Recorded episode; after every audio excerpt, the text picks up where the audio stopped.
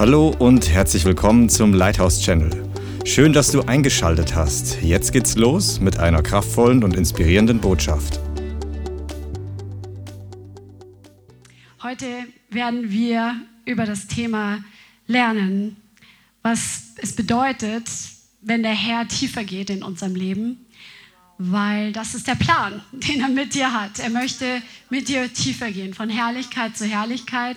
Du hast irgendwo mal angefangen, mit Jesus zu laufen. Du hast dein Leben ihm gegeben.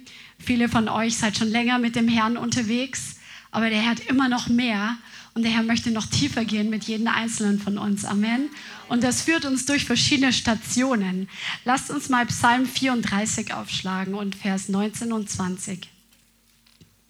Psalm 34, Vers 19 und 20.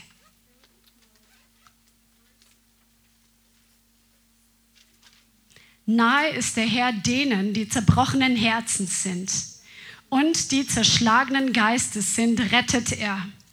Vielfältig sind die Nöte des Gerechten, aber aus dem allen rettet ihn der Herr. Amen. Wer hat das schon erlebt, dass der Herr ihn aus vielen Nöten gerettet hat? Halleluja, come on. Aber die Voraussetzung ist, dass wir, wenn wir wollen, dass der Herr uns nahe ist, dass wir ein zerbrochenes Herz haben und einen zerschlagenen Geist. Und wir wissen, dass Gott einfach gut ist. Amen.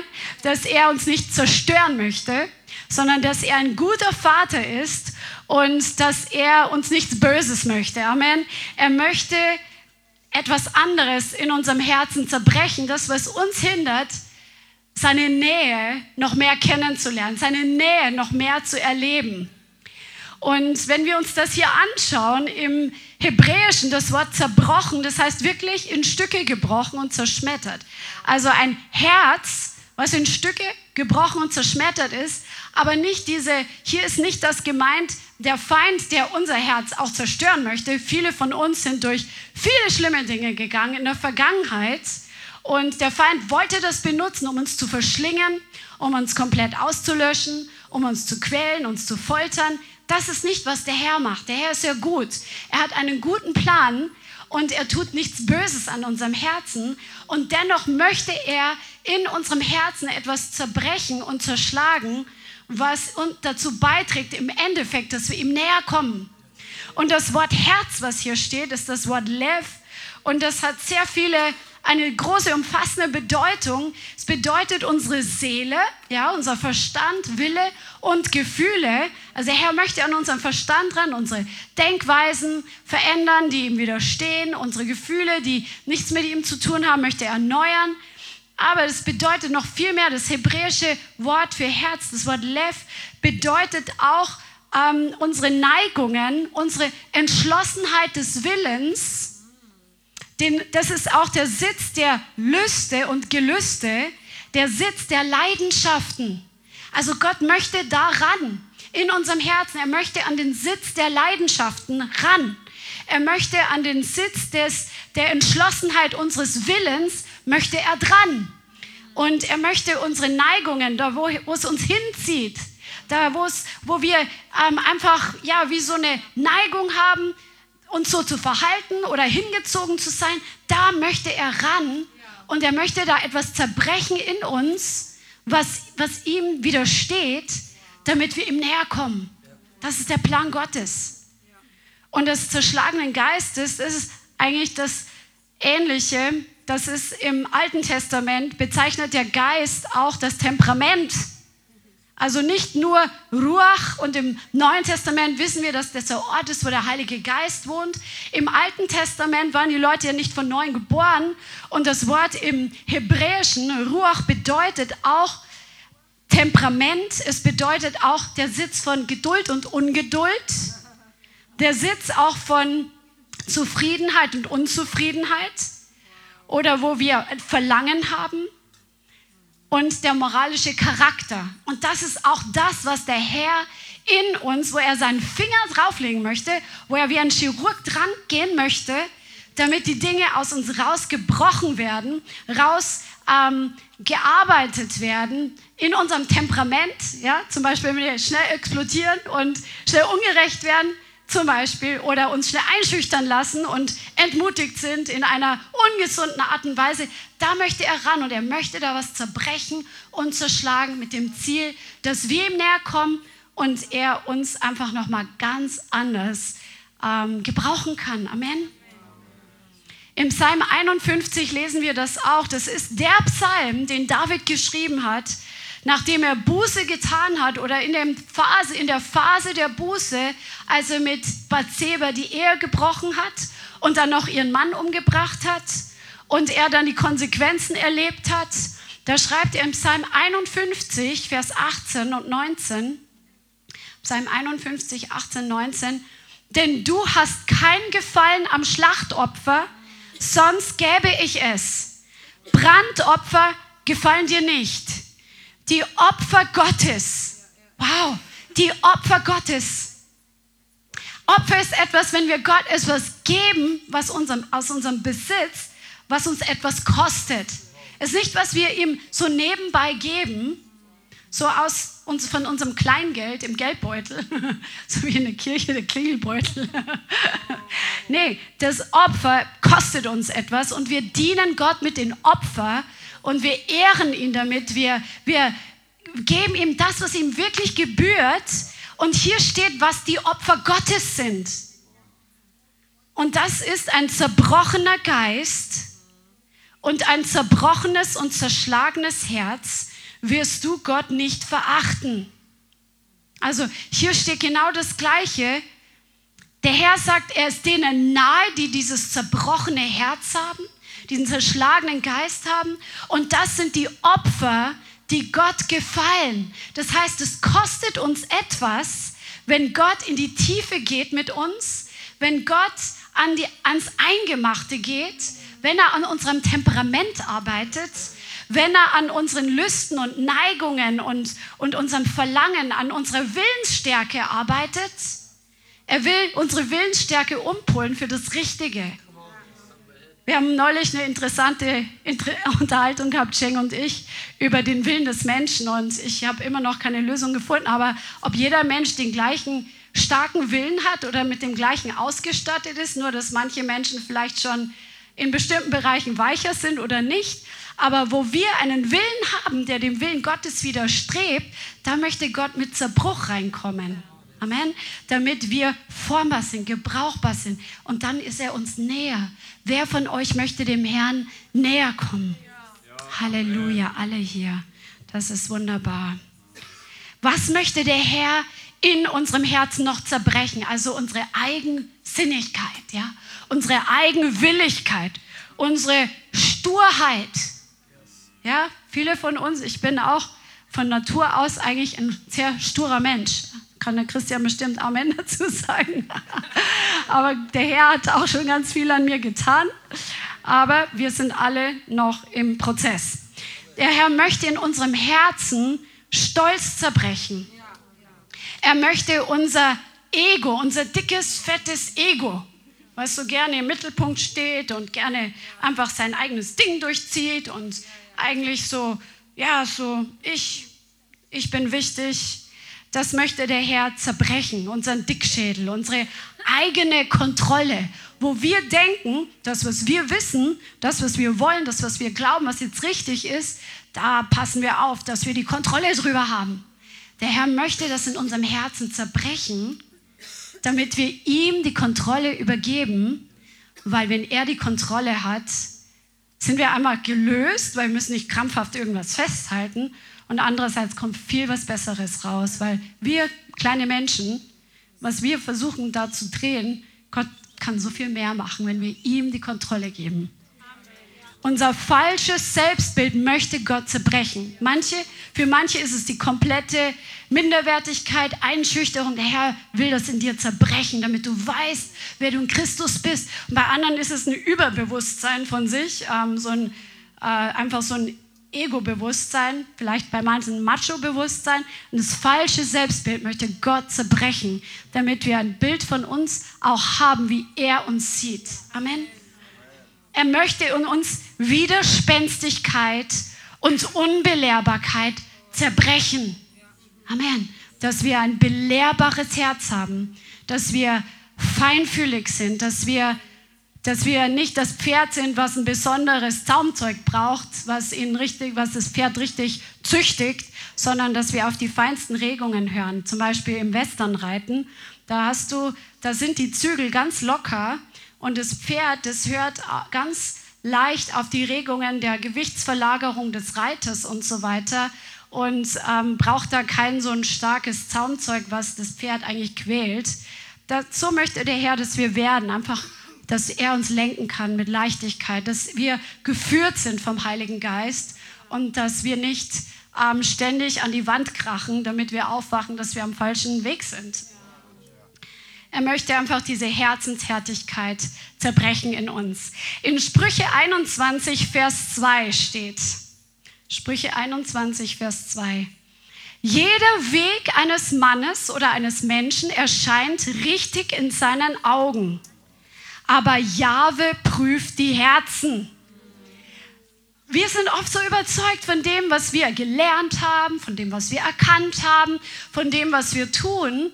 Und unser Weg erscheint uns richtig.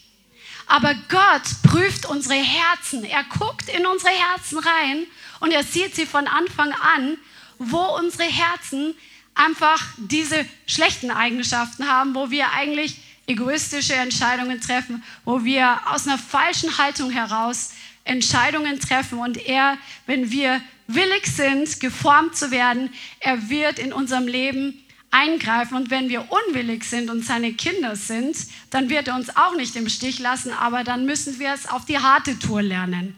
Christian hat ja auch schon öfter darüber gepredigt. Amen. Der Herr sieht uns aus dem Blickwinkel seiner Standards. Er hat den, das Ziel für uns, dass wir geheiligt werden. Er, hat, er sieht uns aus dem Blickwinkel, dass wir auch heilig sein sollen. Und er sieht uns aus dem Blickwinkel der völligen Reinheit und der völligen Wahrheit. Er kann uns gar nicht anders sehen, weil seine Augen sind absolut rein und heilig und durchdringen bis in die tiefsten Tiefen unseres Charakters. Und er kennt uns besser als alle anderen Menschen und Personen.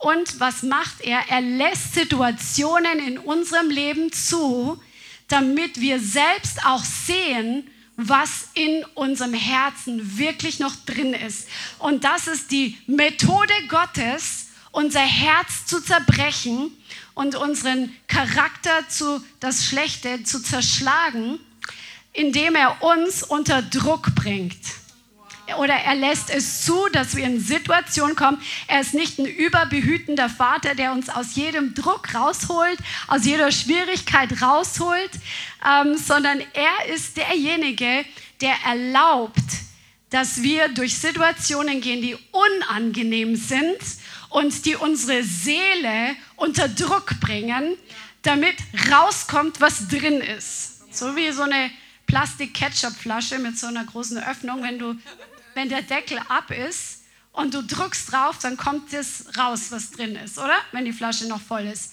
Und genauso lässt Gott es zu, dass wir unter Druck kommen, dass das, was drin ist, rauskommt. Und damit es für uns sichtbar wird. Und wir Christen im Westen, wir wollen diesem Druck gerne ausweichen. Wir denken, nee, Satan weiche hinweg von mir, weil es muss ja, wenn es nicht gut ist, wenn es nicht bequem ist, dann kann es nicht vom Herrn sein.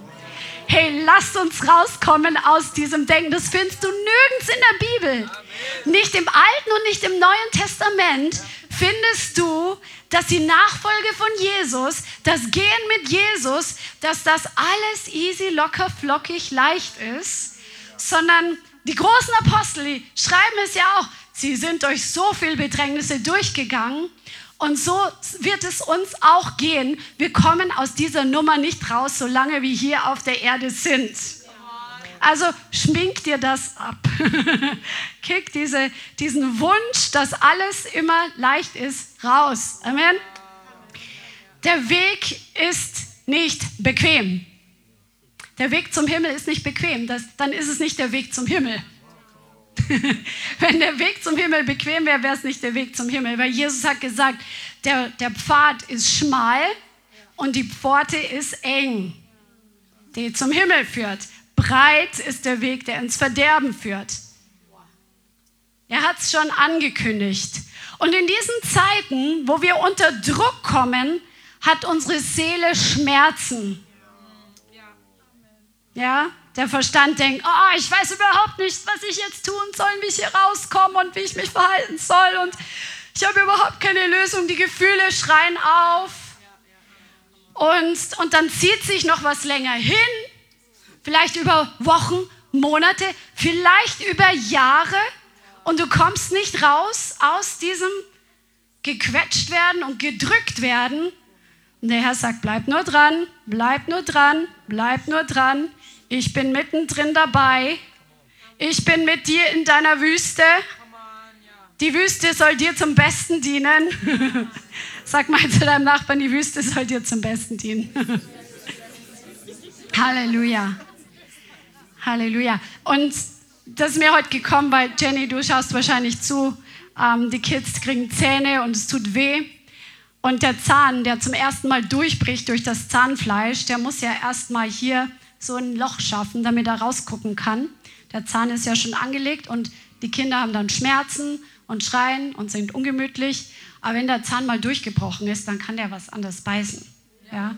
Dann kommt er in eine neue Reife rein. Zähne stehen im Prophetischen auch für Weisheit. Nur mal so ganz nebenbei. Und so ist es auch, wenn Durchbruch in unserem Leben ist. wenn der Herr uns auf eine neue Stufe, eine neue reife Stufe bringen möchte, dann ist das oft mit Schmerzen verbunden der Seele, Schmerzen der alten Seele. Amen. Halleluja. Warum? Weil das Schwert Gottes kommt in unser Leben und es trennt Geist und Seele und es zeigt uns, wo wir im Fleisch waren, wo wir Haltungen hatten, die mit dem Schwert, mit dem Wort Gottes, mit der Reinheit, mit der Wahrheit Gottes nicht in Übereinstimmung sind und es scheidet die Gedanken und die Gesinnungen des Herzens, offenbart sie. Plötzlich wird uns bewusst, oh, boah, ey, ich, das ist noch in mir drin. Ich manipuliere noch Menschen, das kann doch nicht sein. Und ich schäme mich vor mir selber und solche Dinge. Aber das ist gut, wenn es rauskommt, weil dann können wir damit umgehen. Und es ist gut, wenn wir das nicht unterdrücken versuchen. Amen oh, ist, nee, ist alles gut, mir geht's gut, alles prima. Nee, lass es hochkommen und geh damit zum Herrn. Und nötigenfalls hol dir wirklich geistlichen Rat, damit du frei wirst und dass du Entscheidungen triffst. Weil in diesen Zeiten, wo der Druck von außen kommt und die Seele schreit, es sind Zeiten, wo wir Entscheidungen treffen müssen, ob wir an dem Alten festhalten oder ob wir bereit sind, uns davon zu trennen. Auch wenn wir das Ding jahrzehntelang mit uns mitgeschleppt haben. Für die, die wir schon älter sind. Amen. Viele Propheten oder Männer und Frauen Gottes haben erlebt, dass genau wenn sie gegangen sind, um den Willen Gottes auszuführen, dass dann der Druck zugenommen hat. Genau dann, die hätten ja sagen können auch, Herr, ich mache genau das, was du mir gesagt hast und jetzt komme ich so unter Druck. Aber der Herr sagt, genau das ist richtig so und ich bin mit dir da drin und ich werde das, was du jetzt durchlebst, ich werde es dir, wenn du nicht aufgibst, wenn du die richtige Haltung bewahrst, werde ich das gebrauchen, damit es dir zum Besten dient. Halleluja, Römer 8.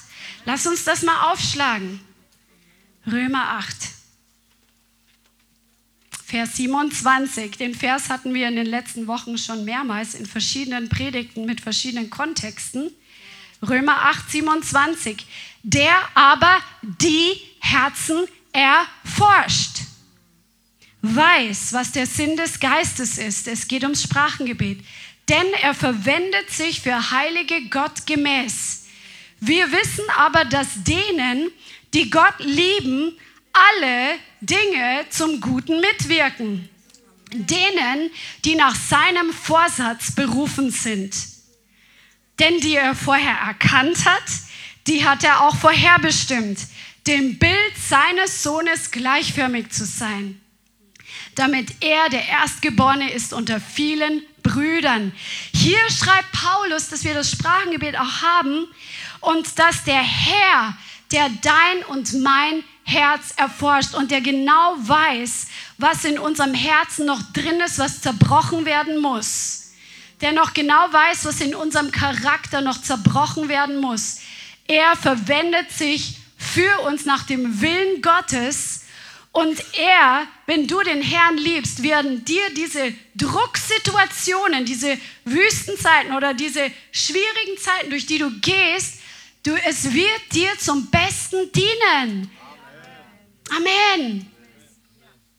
Es wird dazu beitragen, dass du gereinigter hervorgehst und dass du Jesus ähnlicher wirst, weil das steht hier, du bist ähm, berufen, ihm ähnlich zu sein. Er ist der Erstgeborene unter vielen Brüdern. Aber es ist unangenehm. Es fühlt sich für die Emotionen ganz schlecht an, wenn man so unter Druck kommt. Und wir wissen dann gar nicht, wie wir uns verhalten wollen. Oder wir fühlen uns komplett überfordert, ausgeliefert, verlassen. Und der Plan Gottes ist aber nicht, dass wir aus dem Unangenehmen ausweichen weil nicht alles, was sich gut anfühlt, ist Gott. Nicht alles, was sich gut anfühlt, ist automatisch Gott. Du kannst voll auf dem falschen Weg unterwegs sein und es kann sich super anfühlen und der Herr steht da und sagt, voll auf dem falschen Dampfer unterwegs. Deine Gefühle sind nicht das Barometer, dass du auf dem richtigen Weg bist. Ladies, Gerade wir müssen das wissen. Oft sind wir sehr emotionsbetont und wir sind leicht verführbar. Unsere Gefühle sind nicht das Barometer, dass wir auf dem richtigen Weg sind. Wir haben viele Beispiele in der Bibel, zum Beispiel David. Leute, die sich haben unter Druck begeben wegen dem Ruf Gottes auf ihrem Leben, wegen ihrer Beziehung zum Herrn. Und wir haben positive und negative Beispiele. Und zum Beispiel Zerbruch hat Saul, Saul hat diesen Zerbruch nie zugelassen. Amen. Biliam war sturer als sein Esel.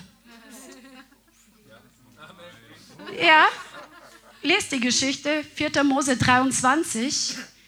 Biliam wollte unbedingt das Ding durchziehen, wo Gott gesagt hat, nein und sein Esel bleibt stehen. Er fängt an, den Esel zu schlagen und der Esel fängt an, zu ihm zu sprechen. Er war nicht überführt. Er hat sein Ding trotzdem weiter durchgezogen. Samson hat den Zerbruch erst erlebt, als es eigentlich schon zu spät war. Josef hat den Zerbruch erlebt und er ist durchgegangen und ist so vielen Menschen zum Retter und zum Segen geworden. Er hat das ganze Volk Israel, also seine Brüder und Nachkommen und Verwandten und so weiter, durch ihn gerettet. Und Ägypten wurde gerettet damals. Und noch viele mehr. Jesus hat Zerbruch erlebt. Er ist Mensch geworden. Er hat viele Drucksituationen ausgehalten und das Schlimmste war im Garten Gethsemane in der Ölpresse. Als er vor der Situation stand, jetzt geht es wirklich aufs Ganze und Jesus hat natürlich, er hat sich entschieden, den ganzen Weg zu gehen, sonst säßen wir heute nicht da. Er hat gesagt, nicht mein Wille, Vater. Er hat seinen Eigenwillen komplett aufgegeben. Er hat seinen eigenen, seine eigene Seele ausgeschüttet, sagt ähm, Jesaja 53. Er war bereit, durch den Schmerz durchzugehen. Und wir im Westen wollen gerne immer unsere Seele bewahren. Wir wollen keine Schmerzen erleiden. Ist ja schon bei jedem bisschen Schmerz, nehmen wir auch schon Schmerzmittel in unserer Gesellschaft, sage ich jetzt mal im Allgemeinen. Ja? und auch die Seele. Wir wollen sie unbedingt bewahren, da darf kein Schmerz rein. Aber es gibt einen guten Schmerz, der entsteht, wenn Geist und Seele getrennt werden in unserem Herzen. Wenn der Herr unser Herz zerbricht und die Dinge rausreinigt, die da nicht reingehören die zum alten Menschen gehören. Jesus war bereit, diesen Schmerz durchzugehen und sogar bis zu dem Punkt vom Vater am Kreuz verlassen zu sein für dich und für mich. Er hat den Zerbruch nicht gescheut. Petrus hat den Zerbruch erlebt. Und Pe Paulus hat ihn auch erlebt. Das war ein mächtiger Crash, als er er hat gedacht, boah, ich bin voll auf dem richtigen Weg, ich verfolge die Christen, die kommen an gegen unsere Traditionen und gegen das, was hier ähm, ja, das, das Volk der Juden kennzeichnet und so weiter und so fort. Und Gott hat ihn mächtig gecrashed und er hat eine mächtige Wende erlebt. Gott sei Dank, preis dem Herrn. Wir profitieren heute noch von seinem Zerbruch. Wie viele Menschen profitieren von deinem Zerbruch? Wenn wir durch den Zerbruch durchgehen, werden Menschen davon profitieren. Nicht nur du, nicht nur deine Beziehung zum Herrn, sondern Menschen, die um dich herum sind, Menschen, über die der Herr dir Einfluss gibt oder auf, zu denen du Zugang hast. Es wird ihnen zum Segen dienen. Der Zerbruch, da geht es nicht nur um dich und um mich sondern es geht um ihn und sein Reich und seinen Willen in unserem Leben und durch unser Leben. Denn du und ich, wir sind geschaffen für die Herrlichkeit und Ehre Gottes zu leben. Amen. Halleluja. Zubereitung Davids, ganz kurz. Seine Familie ignorierte und verachtete ihn. Amen. Das war schon Zerbruch in seinen jungen Jahren. Saul versuchte ihn zu ermorden. Er musste Familie, Freund, gewohnte Umgebung verlassen und fliehen. Jahrelang war er auf der Flucht vor der Verfolgung von Saul. Das war Zerbruch. Wegen des Willens und der Salbung und der Berufung Gottes auf seinem Leben ist er durch Zerbruch gegangen. Wegen der Berufung auf deinem Leben wirst du durch Zerbruch gehen. Wegen der Salbung auf deinem Leben, was der Herr auf dein Leben gelegt hat, werden du und ich durch Zerbruch gehen müssen. Damit das hervorkommt, was ihn ehrt. Jahrelang musste David in Verstecken leben. Er erlebte von Saul Böses, obwohl er ihm Gutes tat. Zerbruch. Dann wollten ihn seine eigenen Männer steinigen, die er trainiert hat, die er beschützt hat, die er versorgt hat, mit denen er Tag und Nacht seit Jahren zusammen war. Die wollten ihn auf einmal steinigen. Zerbruch. Das macht was mit deiner Seele.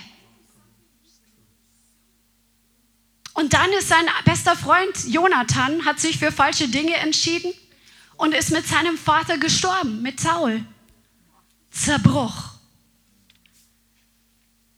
Und der größte Zerbruch oder einer der größten und sehr interessanten Zerbruch, Zerbruchssituationen war die, der Ehebruch mit Bathseba. Er, alle waren im Krieg. Christian hat es vorher, wir haben uns kurz unterhalten und das ist die Wahrheit. Einfach, solange David im Kämpfen und im Kriegen war, ist er den Bereich oder diesen Weg des Zerbruchs mit dem Herrn gegangen. Dann war er König, hatte alles, was er haben wollte und konnte. Und er ist zu Hause, während alle in den Kampf ziehen. Und er sieht Bathseba und will Bathseba haben, holt sie zu sich, sie wird schwanger. Und es darf natürlich nicht ans Licht kommen. Dann versucht er zu manipulieren weil es kann ja nicht sein, dass sie jetzt vom König ein Kind bekommt. Und er holt den, den Ehemann von ihr, den Uriah, nach Hause und manipuliert und versucht seine Sünde zu vertuschen, hat nicht funktioniert, weil Uriah absolut ein treuer Knecht war, der nicht zu seiner Frau gehen wollte, weil er sich identifiziert hat mit seinen anderen Kameraden, die im Krieg waren. Hat nicht funktioniert, die Manipulation des Königs. Und dann manipuliert er noch mehr und sorgt dafür, dass Uriah getötet wird. Und dann kommt der Prophet zu ihm und konfrontiert ihn. Du hast Uriah getötet. Und das ist eine längere Geschichte und leider ist heute nicht mehr ganz so viel Zeit. Aber lest euch das mal durch. 2. Samuel Kapitel 12. Lest euch die Geschichte zu Hause durch. David lässt die Überführung des Propheten zu. Er versucht nicht weiter zu vertuschen und zu verbergen, sondern er tut ehrlich Buße. Und deswegen sagt Gott, er ist ein Mann nach meinem Herzen, obwohl er hier ganz schön krass gesündigt hat. Gott sagt, es ist ein Mann nach meinem Herzen, weil er zugelassen hat, dass das Schwert des Wortes Gottes, die Überführung des Heiligen Geistes in die Tiefe seines Herzens eindringen durfte. Wie sehr lassen wir die Überführung des Heiligen Geistes in die Tiefe unseres Herzens? Wie sehr erlauben wir, dass es uns schmerzt, unsere eigene Sünde? Oder wo wir abblocken, nee, also diese schlechten Gefühle, die kommen jetzt nicht vom Herrn. Also, nee, das lasse ich jetzt nicht an mich rankommen. So ist Gott nicht. Nee, nee, nee, nee, nee. Es ist alles okay. Ich tue ein bisschen oberflächlich Busse.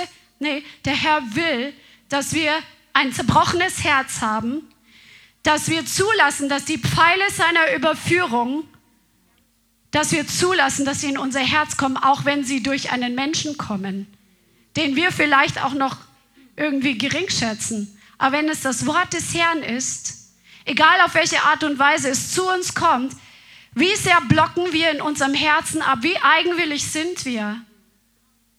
Oder sind wir weichherzig und erlauben die Überführung des Geistes? Das ist Zerbruch. Es gibt zwei Arten von Sturheit und Eigenwilligkeit. Die eine Art ist so die offensichtliche Sturheit und Eigenwilligkeit, wo jeder sieht, boah, Hitzkopf, äh, stur, bockig, eigenwillig, laut, dominant. Aber dann gibt es die unscheinbare Sturheit, die genauso schlecht ist wie die scheinbare und sichtbare Sturheit, nämlich die verborgene Sturheit, die einfach innerlich aufstellt, so, ich mache mich zu, ich bin jetzt stur und bockig. Und diese Sturheit, die fällt nicht so auf nach außen, aber die ist genauso schlimm, weil wir uns vor dem Herzen, ähm, weil, weil wir uns vor dem Reden und vor der Überführung und vor der Leitung und vor dem Formen Gottes in unserem Leben verschließen. Also egal zu welcher Sorte du vielleicht eher dazu tendierst, das muss alles raus, wenn wir Gott näher kommen wollen.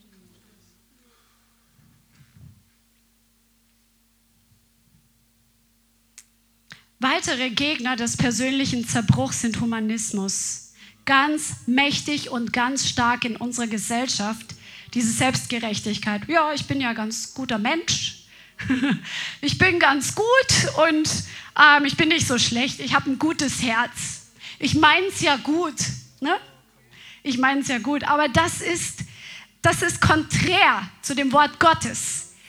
Der Herr sagt in seinem Wort, keiner ist gut, auch nicht einer. Das sagt sogar Jesus, als ihn einer guter Meister oder sowas nennt. Sagt, keiner ist gut, auch nicht einer.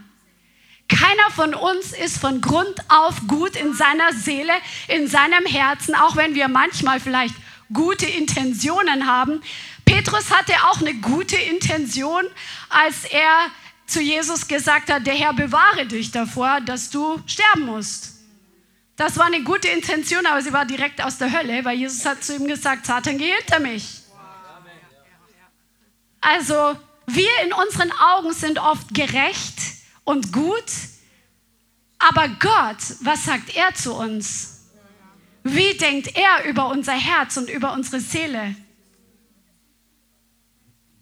Und ein weiterer Gegner des persönlichen Zerbruchs ist, was wir am Sonntag auch ein bisschen ähm, oder es ging in die Richtung von dem Geist der Manipulation und Kontrolle. Ein weiterer Gegner des Zerbruchs ist der Isabel-Geist.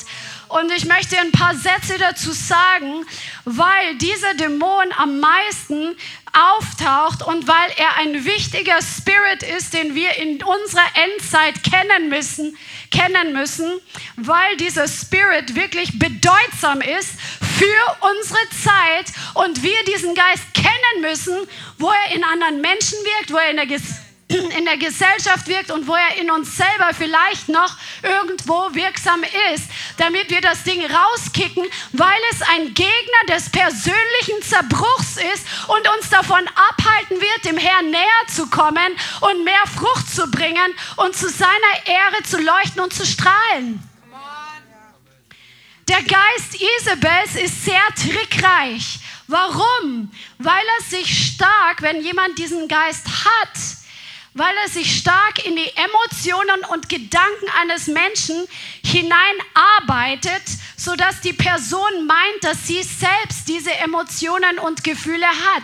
Also die Person wird eins damit, natürlich aus freier Entscheidung, aus eigenem Willen. Deswegen ist es ja wichtig, dass man Buße tut. Amen. Aber der, der, der ist gekennzeichnet zum Beispiel durch diese Opfermentalität, was Christian angesprochen hat, wer die Predigt nicht gesehen hat von letzten Sonntag vor drei Tagen, bitte schaut sie euch an, ist geprägt von starkem Stolz und Sturheit und Überheblichkeit.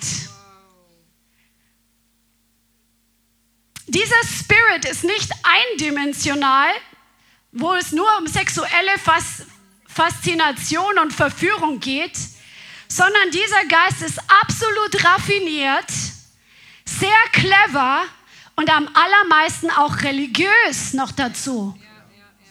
Also nicht nur die böse Verführerin, die sich absolut ähm, so anzieht, dass alle Männer, deren Blicke drauf ähm, geworfen werden oder drauf fallen, sondern dieser Spirit hat sehr wohl religiöse Aspekte. Und deswegen kann er sich so gut tarnen. Es gibt keinen anderen Spirit, hat einer geschrieben, der sehr viel Befreiungsdienst macht. Es gibt keinen anderen Spirit, der so stark in diesem äh, Versteckmodus ist, wo er untertaucht, wo man ihn nicht so schnell entlarven kann. So in, diesem, in dieser Verborgenheit, in dieser Heimlichkeit, mehr als jeder andere Dämon. Isabel versteckt sich, duckt sich, verbirgt sich, verschönert alles mit Geistlichkeit und besonders vorgetäuschte Frömmigkeit.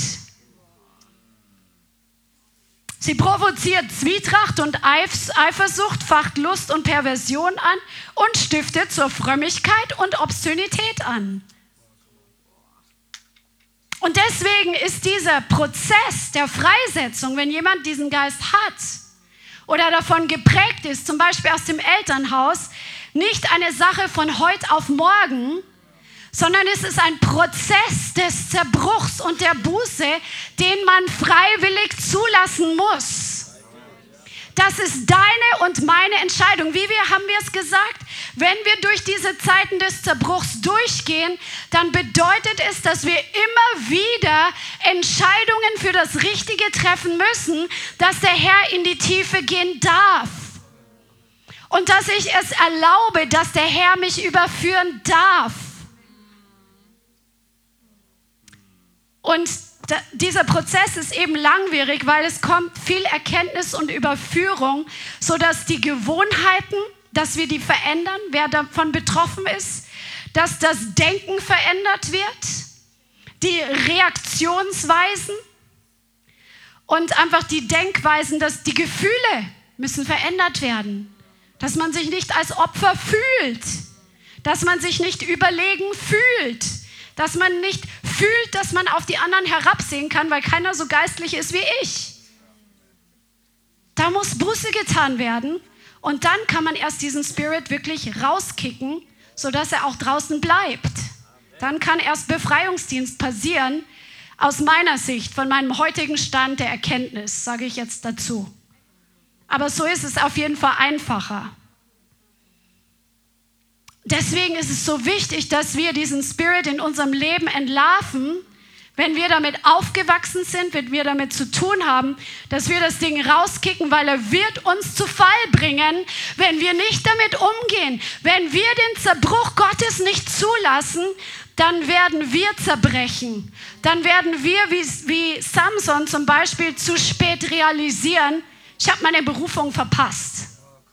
Oder dass Leute komplett weg vom Fenster sind von Jesus. Also wir müssen da durch. Sag mal, ich muss da durch. Aber es ist gut. Amen, Amen. Stolz verschließt unser Herz vor Überführung. Deswegen war Jesus so hart zu den Pharisäern. Weil sie stolz waren. Ihr Herz war verschlossen, komplett zugemauert vor der Verführung, die, äh, vor der Überführung, die durch das Wort Jesu kam. Deswegen musste Jesus so mit dem Holzhammer da dran. Und deswegen ist es so wichtig, dass du nicht deinen Heiligungsgrad misst an dem, was andere über dich sagen oder wie sehr andere dich loben. Das ist nicht der Stand deines Heiligungsgrades. Du musst den Herrn fragen. Miss deinen Wachstums- und Heiligungsgrad nicht am natürlichen Erfolg. Ach, ich bin ja gesegnet, ich habe Gunst, ich habe Erfolg, ich habe Geld. Das ist nicht unbedingt eine Bestätigung für wie heilig du lebst. Oder wenn die Umstände smooth laufen, also alles super. Auch nicht an den Gedanken und Gefühlen, das haben wir gesagt. Zerbruch ist nicht nur eine Entscheidung für immer. Wir sehen es am Leben von David. Er hat nicht nur ein Opfer Gott gebracht. Er hat nicht nur einmal den Zerbruch zugelassen, sondern wie das Feuer auf dem, muss auf dem Altar am Brennen gehalten werden. Die Opfer Gottes sind ein zerbrochenes Herz. Die Opfer, die beständig das Feuer auf dem Altar brennen lassen, sind das unsere beständige Entscheidung, mit Gott durch den Zerbruch durchzugehen, wenn er in die Tiefe geht. Weil manche Christen gehen eine Wegstrecke des Unangenehmen und des Drucks mit Jesus. Sie gehen da durch und sie erleiden Druck und dann Reinigung und dann Wachstum und dann Frucht. Aber manchmal kommt dann leider der Punkt in ihrem Leben, wo es ihnen dann noch was kostet, was sie nicht geben wollen. Wo es ihnen etwas kostet, wo, sie, wo der Herr noch einmal fordert, dass sie nochmal ihre eigenen Wünsche, ihre eigenen Ziele und Vorstellungen wieder auf den Altar legen und sie sagen, nein, ich, ich, ich, ich habe so lange verzichtet, ich habe so lange, bin ich durch so viel durchgegangen, ich bin schon so gesegnet worden, ich kann das nicht loslassen. Das ist der Knackpunkt. Und sie wollen in diesem einen Punkt nicht dem Herrn noch einmal wieder die Kontrolle übergeben. Und ihr ganzer Wandel mit Jesus bricht ein, aber sie merken es nicht gleich, weil die Gefühle sind vielleicht ganz gut in dem Moment. Wir dürfen nicht zu diesem Punkt kommen, wo wir denken, jetzt ist genug. Der Herr hat alles gegeben und der Herr hat die größte Frucht gebracht. Und wir werden die Frucht sehen. Wir dürfen nicht zu dem Punkt kommen, wo wir denken, jetzt habe ich schon so viel für den Herrn aufgegeben, jetzt bin ich dran, ich habe es schließlich verdient. Solange wir so denken, sind wir nicht zerbrochen und demütig. Aber es kommt eine gute Frucht hervor, wenn wir diesen Zerbruch zulassen. Bei den Beispielen, die wir gehört haben, sehen wir das. Wir sehen die Frucht, dass wir Ohren haben zu hören. Wer hat es erlebt, dass du durch Zerbruch durchgegangen bist, wo der Herr ins Innere, ans Eingemachte gegangen ist und plötzlich hörst du den Heiligen Geist viel besser? Amen. Und das ist das Beste, was es gibt, die Stimme Gottes zu hören. Die Frucht ist, dass du deine Hingabe an Jesus lebst. Du lebst sie auch für Menschen und du siehst, siehst einfach den Segen, der ausgeht von deinem Opfer, von deiner Hingabe. Du hast eine tiefere Gemeinschaft und Abhängigkeit vom Herrn. Du hast eine ganz andere Sensibilität für die Wahrheit und für die Weisheit Gottes. Der Schutz Gottes nimmt auf deinem Leben zu, weil du nicht ständig aneckst an irgendwelche Wände, die der Herr hinstellt, damit man aufwacht. Amen. Die Frucht ist, dass du gute Entscheidungen triffst, weil du nicht mehr deinem Ego folgst, sondern in der Abhängigkeit vom Herrn bereit bist, ihm das Ganze hinzulegen, egal wie er entscheiden wird und nicht so, hm, ich will aber das, ich lege es dir hin, aber eigentlich legst du es nicht wirklich hin, weil du an was festhältst. Die Frucht von göttlichen Zerbruch ist, dass du eine tiefere Gemeinschaft hast mit ihm, dass du ihn einfach ganz anders in deinem Alltag erlebst, dass du ihn ganz anders erlebst, wenn du mit ihm Zeit verbringst. Es kommen neue Dimensionen seiner Herrlichkeit in dein Leben, neue Dimensionen seiner Kraft. Der Herr kann dir so viel mehr anvertrauen, so wie er Josef so viel mehr anvertrauen konnte, als er mit einer guten Einstellung durch diesen ganzen Prozess, wo er immer wieder Zerbruch und Enge und gequetscht werden erlebt hat. Er hat sein Herz bewahrt und Gott hat ihm so viel Frucht gegeben. Möchtest du so viel Frucht bringen? Halleluja. Halleluja. Demut ist die Frucht von göttlichem Zerbruch. Und du hast einfach, der Herr kann dir mehr anvertrauen. Du wächst an Zunahme und Autorität, äh, du zu, nimmst zu an Autorität und Kraft. Sorry, ich bin ein bisschen unter Zeitdruck, weil die Zeit heute ein bisschen gekürzt war. Ähm, genau, und ich möchte euch einfach sagen, lasst uns noch als Abschluss etwas lesen aus Matthäus 26.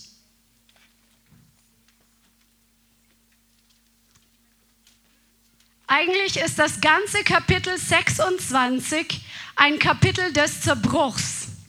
Matthäus 26 spricht von dem Zerbruch, durch den Jesus gegangen ist, von dem Zerbruch, durch den Petrus gegangen ist, von dem Zerbruch, dem Judas ausgewichen ist, von dem Zerbruch des Leibes Jesu, also von dem Abendmahl, wo er sagt, ich gebe mein Leib für euch und er bricht das Brot und teilt es mit seinen Jüngern, auch ein Zeichen dafür, dass wir mit ihm auch zerbrochen sind und gleichzeitig ein Leib sind. Es gehört dazu, aber gleich am Anfang, ab Vers 6 lesen wir, als Jesus in Bethanien war, im Haus Simons des Aussätzigen, kam eine Frau zu ihm, die ein Alabasterfläschchen mit sehr kostbarem Salböl hatte und sie goss es aus auf sein Haupt, als er zu Tisch lag. In einer anderen Stelle steht, dass sie das Fläschchen zerbrochen hat und hat das Öl, das Nadeöl, was so kostbar war, auf sein Haupt ausgegossen. Als aber die Jünger es sahen, wurden sie unwillig und sprachen, wozu diese Verschwendung? Denn dies hätte teuer verkauft und der Erlös den Armen gegeben werden können. Als aber Jesus es erkannte, sagte er zu ihnen, was macht ihr der Frau Mühe? Sie hat doch ein gutes Werk an mir getan. Denn die Armen habt ihr alle Zeit bei euch, mich aber habt ihr nicht alle Zeit. Denn als sie dieses Salböl über meinen Leib goss, tat sie es zu meinem Begräbnis. Wahrlich, ich sage euch, wo dieses Evangelium gepredigt werden wird in der ganzen Welt, wird auch von dem geredet werden, was sie getan hat zu ihrem Gedächtnis. An einer Stelle, wo das auch geschrieben steht, Johannes 12 oder Markus 14, steht, dass der, das ganze Haus von dem Duft des Öls erfüllt wurde weil sie dieses Fläschchen mit dem Öl, was ein Jahresgehalt, glaube ich, gekostet hat, zerbrochen hat, einfach um Jesus ihre Anbetung zu bringen. Und wenn du diesen Zerbruch zulässt in deinem Herzen, ist es ein Zeichen der Anbetung an Jesus. Du bringst ihm ein Opfer und ihm, er hat einen Wohlgeruch daran und das ganze Haus alles um dich herum wird von dem Duft seiner Anbetung und von seiner Herrlichkeit einfach erfüllt. Und das ist die Frucht des Zerbruchs. Amen. Möchtest du diese Frucht haben? Amen. Halleluja. Halleluja. Ja, lasst uns einfach aufstehen und einfach zum Herrn gehen. Lasst es einfach nochmal sacken, das Wort, auch die nächsten Tage noch. Halleluja. Danke, Jesus. Vater, ich danke dir, dass du ein guter Vater bist.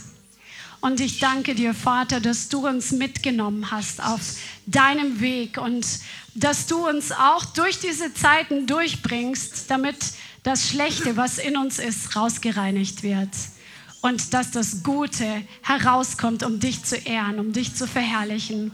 Vater, und ich segne heute jeden Einzelnen, der dieses Wort gehört hat der es noch anhören wird. Und ich bitte dich, Heiliger Geist, dass du bei jedem das betonst und das wirklich in Erinnerung bringst, was für uns, für jeden wichtig ist. Ich bitte dich, Vater, dass du bewirkst, dass wir gute Entscheidungen treffen, denn du gibst das Wollen und das Vollbringen. Dass wir uns entscheiden gegen unsere alte Seele. Yes. Dass wir uns entscheiden gegen die Verhärtung.